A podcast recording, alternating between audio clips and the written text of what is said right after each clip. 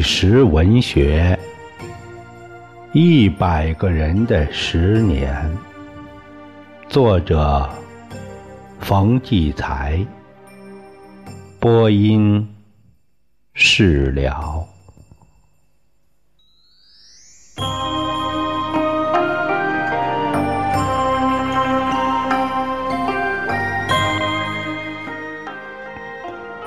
我们这篇介绍的题目叫《死脸》。这个讲述者是一九六六年的时候是五岁，一个男性的儿童。这个儿童，这是他在一九六六年的时候五岁。他讲了在文革中他所受的苦难。他这样说：“我经常陷入一种很深的痛苦中无法自拔，就是为了我这张死脸。怎么死脸呢？一张没有笑容、死气沉沉的脸。我无法改变它，因为它是我的性格。”每当我对镜子看着自己这张冰冷僵硬的面孔的时候，心里就升起一种刻骨仇恨。我仇视文革。那天，我要对您说说文革的经历。您居然说，你文革的时候不过十岁吧？你有什么好谈的？老实说，那天我对您有点冒火。要是在前几年，准会和您吵一架。当然，今天不会吵，只是想把我憋在心里二三十年的话对您说说。这是这个受受访者吧，也算是讲述者对冯骥才先生。这个对话，他讲到文革的时候才五岁，啊，就说我对文革还有印象，而且很清晰、很强烈。我还记得一个人被一帮人压着在街上走，胸前挂着个大白牌子，上面写着什么不知道，那时候不认字。这人头上扣着一个高帽子，压他的那些人当当的敲着锣。他被押到自己家门口吧，门前放着一张桌子，他被逼着站到桌子上。那帮人不停的挥着拳头喊口号，当时自己做了什么都忘了。至于那个时候心里是不是害怕、好奇，也不记得了。但是记得家里人只准我站在门口看，因为我爷爷是资本家，正在挨抄。我是被从幼儿园接出来，紧跟着转移到外公家的。外公在旧社会是高级职员，有股份。被当作资本家的走狗，时时都有大祸临头，家中充满紧张的气氛，但我却感觉不到。我坐在大门口的台阶看许多红旗在迎风飘扬，非常漂亮。后来才知道，那是红卫兵起来造反了。过了一段时间，我被接回爷爷家，家里的房子都贴上了封条，就留一间给我爸妈住。爷爷被送到爸爸的一位同学家，这个人很讲义气，把爷爷隐藏起来。爷爷在四十年代开过一家面粉厂和一家焊条厂。很有些钱，招的邻居妒忌，据说抄家的时候，邻居们好像控制不住，一拥而入，发疯一样乱砍乱砸。顷刻间，我家好像中了重磅大炸弹。那时候，大人们都注意着他们自己的事儿。爸爸虽然是教员因为出身不好。每天都提心吊胆，谁也不会想到整个文革也压在我的身上。我家住的那片地方穷人多，有钱挨抄的人家少，我就成了出名的狗崽子，成了同龄的出身好的孩子们攻击的对象。走在街上，会不知从哪儿飞来一块石头；待在家里，也会忽然响起猛烈的砸门声，接着一阵哄笑、狗崽子之类的呼喊，整天响在耳边。他们还在我家门板外墙上用粉笔写满了“打倒资本家狗崽子某某”的标语。这个某某就是我的名我那时真觉得自己是整个世界的敌人，天天躲在家里不敢出门。一次啊，父亲叫我去买香烟，我坐在那儿不动，直到父亲发火，才硬着头皮出去买了烟。回家的路上，被邻居的孩子们发现。他们把我拉到墙角批斗我，两个人使劲架我的胳膊，还把我的脑袋往下按，朝我们喊着口号，还往我脸上啐唾沫，直到一个过路的大人喊了一嗓子，他们才算跑散了。我回到家。本来要把一肚子委屈告诉爸爸，一看爸爸因为我迟迟归来那满脸责怪的神气，我便把肚子里的话憋住了，并且暗暗发誓，我再受什么苦也不会告诉他的。很快，我七岁了，上了学。成了学生，但同时又成为班上唯一的狗崽子。我不愿意上学，我最怕上学和下学那一段路，在路上我随时随地就会受到委屈。我又成了同学们的攻击对象，恶作剧的对象，有时干脆是一种玩物。每到上课的时候，我总希望老师在我身边多站一站，因为老师一走远，威胁便会出现，身边和身后的同学会拿铅笔头狠狠扎我一下。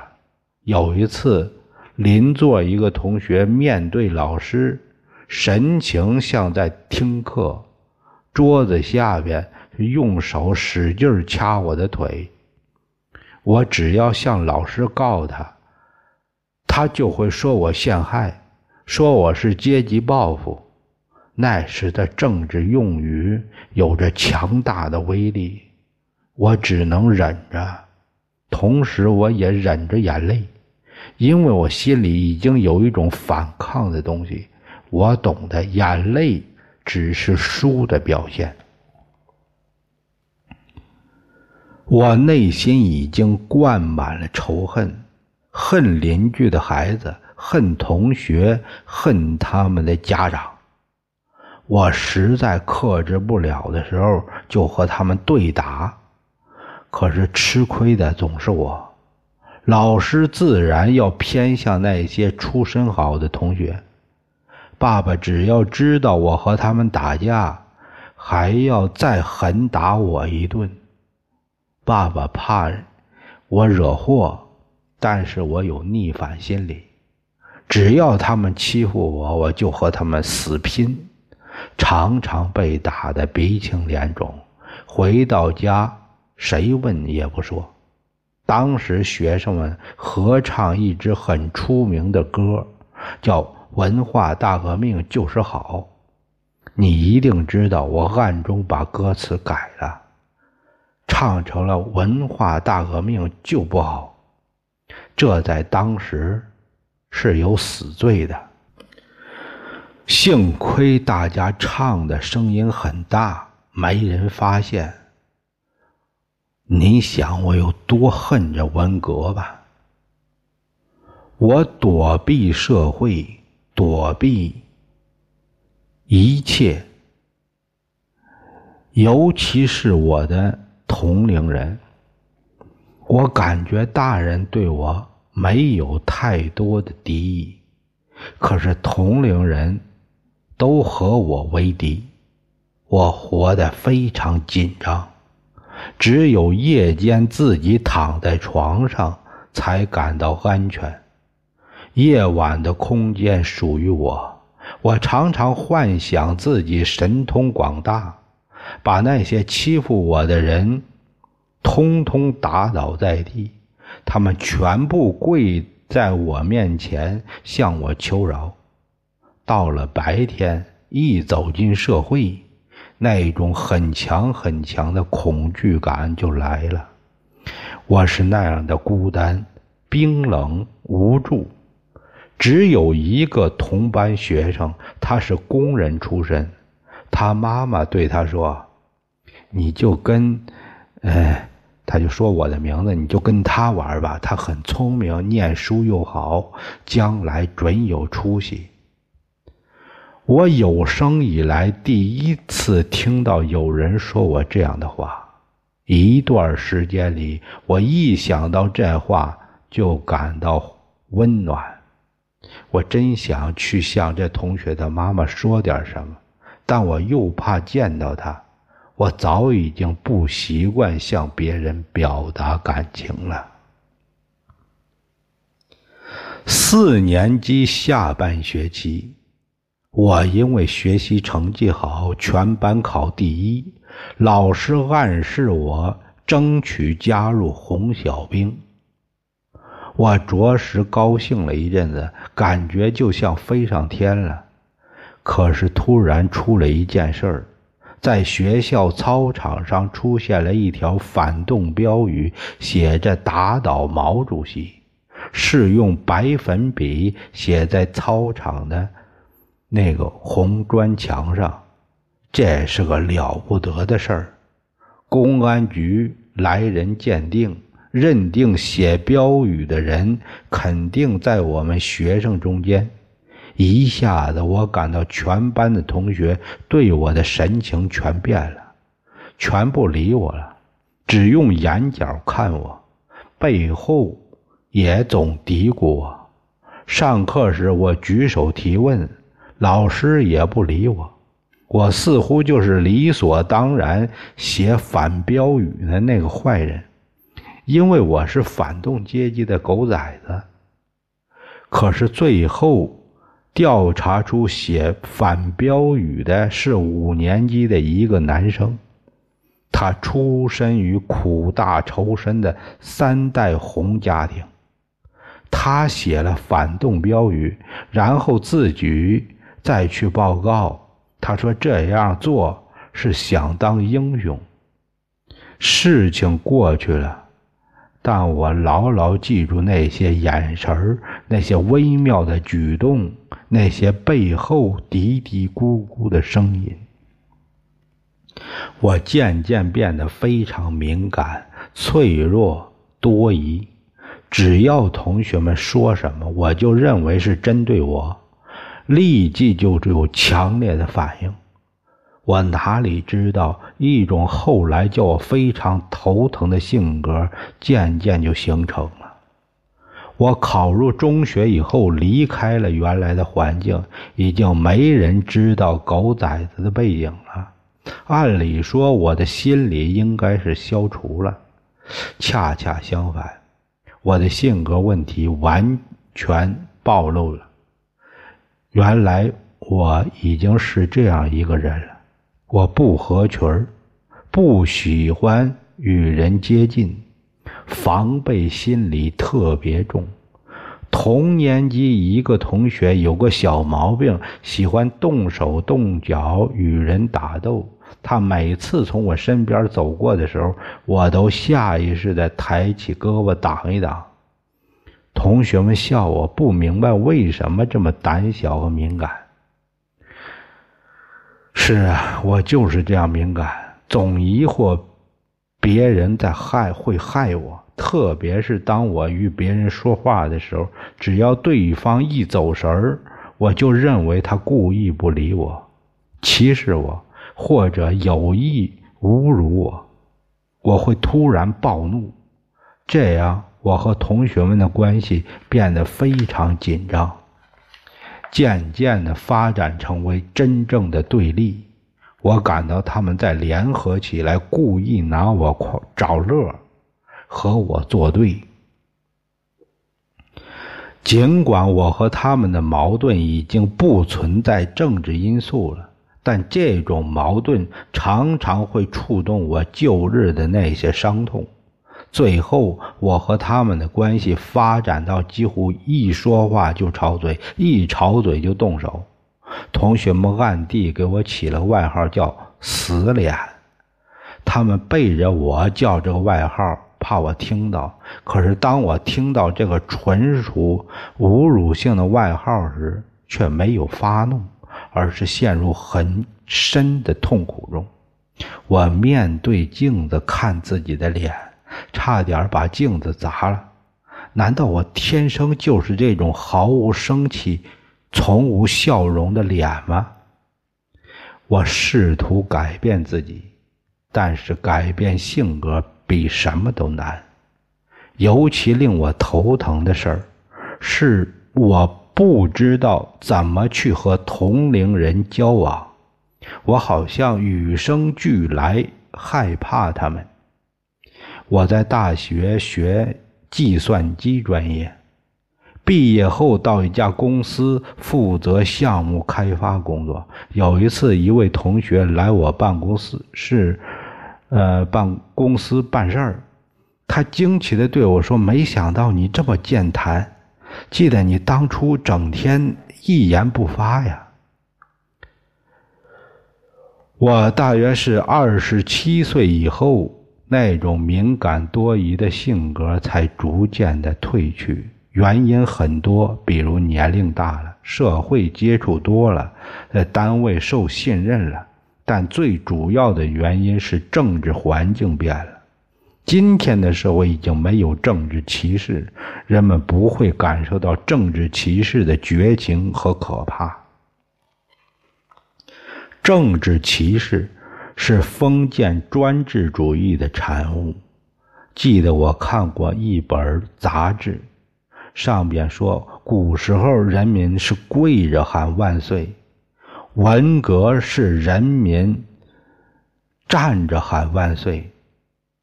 这话说的既形象又深刻。五四时代反封建，提倡新文化。可是文革把封建腐朽的文化又折腾出来了，什么忠君呐、文字狱呀、愚民政策呀、个人迷信呐、血统论呐，不都是封建那一套吗？可是封建这些东西，单是上面搞是搞不成的，它需要下边配合。您不认为中国的土壤是封建主义吗？尽管我也相信文革很难重演，但就我个人的体验来说，文革不会重演，只是因为没人肯当导演。但中国不缺乏文革演员，因为文革时所有人都上舞台。如果都是受益者，哪来那么大的悲剧？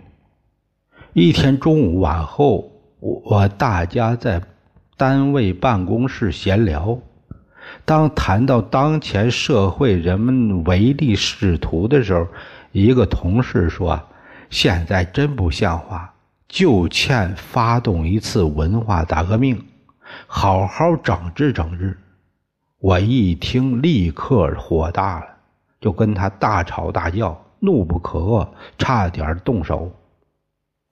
我的同事都很奇怪，因为平时我斯文随和，很讲礼貌，为何变得像发狂的公牛呢？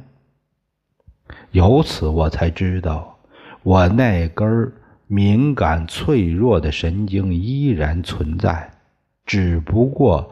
埋藏很深，这次又触到了，但这次发作一次也好，会使我今后百倍留意，克制自己，使自己真正诀别那个时代。在结尾，冯骥才先生他写道：“人的本性其实一半以上。”来自后天。